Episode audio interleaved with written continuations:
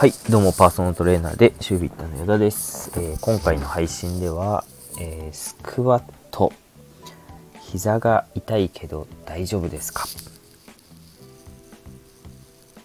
というですねお悩みについてお答えしていきたいなと思います。えっ、と今回の配信も、え質問箱みたいな感じでやっていこうかなと思います、えスクワットといえばですね、足のトレーニングの王様。王様エクササイズです。何か筋トレを、えー一般の方にですねイメージしていただくと一番最初に出てくるのが、まあ、腹筋とか、えースクワット。ってぐらい、えー王道なエクササイズなのではないかなと思っております。がそんなスクワットですね。あの筋トレってやっぱりあのしんどいイメージがありますので、えー結構膝が痛むんですけど大丈夫ですかって。えっ、と痛みがあるもの痛みトレーニングに痛みはつきものだと思っている方も少なくなくてですね、えーその痛みがあっていいものなのかそうでないのか。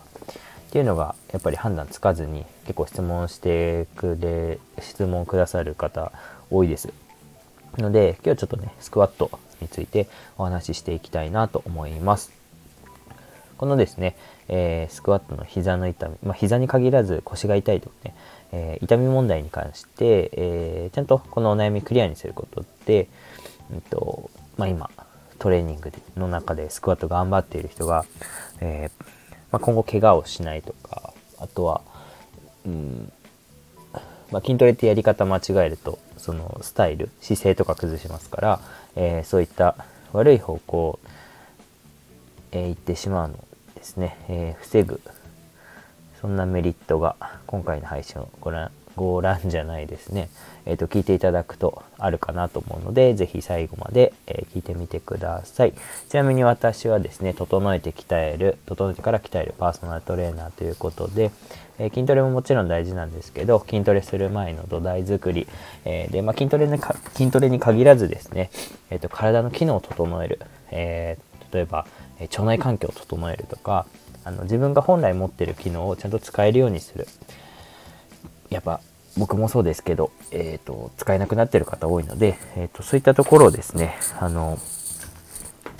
中心に、えー指導しているトレーナーでございますので、えーまあ、そんなトレーナーが話しているんだなと思って聞いていただければなと思っています。はい。じゃあスクワット膝が痛いです。腰が痛いです。これ大丈夫ですか？の答えはえー、ともうシンプルにダメです。ダメですね。痛いまま動いちゃダメです。てか動いてる時に痛いのダメです、まあ、例外があるとしたらえっと自分の限界を超えるような、えートレーニング重さを持ってするトレーニングをする時にもしかしたらちょっと痛みが出る場合があるかもしれませんが少なくとも、えー、と自分の体重あの自分の体重を使ってやるスクワット何も持たないでしゃがんだりしゃがんで立ち上がるスクワットをする際にその膝とか腰、えー関節が痛むのであればそれはおそらく動かし方が間違っていたりあとは、えー力を入れるタイミングが間違っていたり、何かしらエラーがあると思います。ので、えーぜひそのままの状態でトレーニングを続けることはやめてください。で、まあ、こういった音声配信だとですねなかなか、え正しいフォームっていうのを見せられないんですけど、まあ、スクワットねやりながら聞ける方は是非やっていただければなと思いますが、えー僕が初めて会ったクライアントさんにですね教えるスクワットをですねちょっとやっていきますのでなんとなく、まあ、いつもやってるスクワットと違ったら、まあ、ちょっとあのあれなんですけど一回、まあ、ぜひやってみてください、えーまず足は肩幅よりも、えー一足分外側に開いていきます。一足分外。だから骨盤幅だと大体、えー、と拳2個分とか1.5個分ぐらいの幅になるんですよ。骨盤ですね。で肩幅はそれより拳もう1個分もう1.5個分ぐらい広い。でさらにえっ、と広くっていうことなんで拳何個でしょうかね、まあ、ちょっと鏡ある方はあの肩幅ではなくて肩幅よりも1足分広い状態にしてください。狭すぎるとね足幅狭すぎるとしゃがみづらくなるんですね。体の構造上。なので、まあ、広ければ広いほどいいというわけではありませんがあの少なくとも肩幅よりは狭くならないように、えー、調節してみてください。準備 OK ですかね。でこの状態だとつま先の向きは正面よりもやや外向きになっていた方が、えーと、体の構造的にしゃがむ時にですねスムーズにあの骨が動く形になるのでつま先、えー、人差し指と、えー、中指が、え、おへそと同じ方向を向いている方はそれよりも少し外側に逆ハの字上から自分の足を覗いて逆ハの字になっているように、え調整していただき、えそのままお尻を後ろに突き出してしゃがんでみてください。これで、えしゃがんで立ち上がるこの動作を繰り返していくのがスクワットになります。えーと、手の位置はですねちょっとその方の姿勢に合わせて、え、変えるんですけれども胸の前で腕をクロスして、え、ま、肩を触るような感じで置いておいていただければ大丈夫です。目線は23メートル先の床を見ていただいて、え、胸は軽く張った状態でスクワットしていただくといいかなと思います。これがちょっと音声だとね、あの、若干足りない部分あるかもしれないんですけれども、えー、シンプルなスクワットのやり方です。はい。で、えっ、と、まあ、膝が痛くなる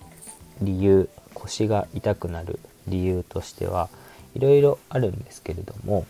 えっ、と、大体ですね、えっ、と、足の裏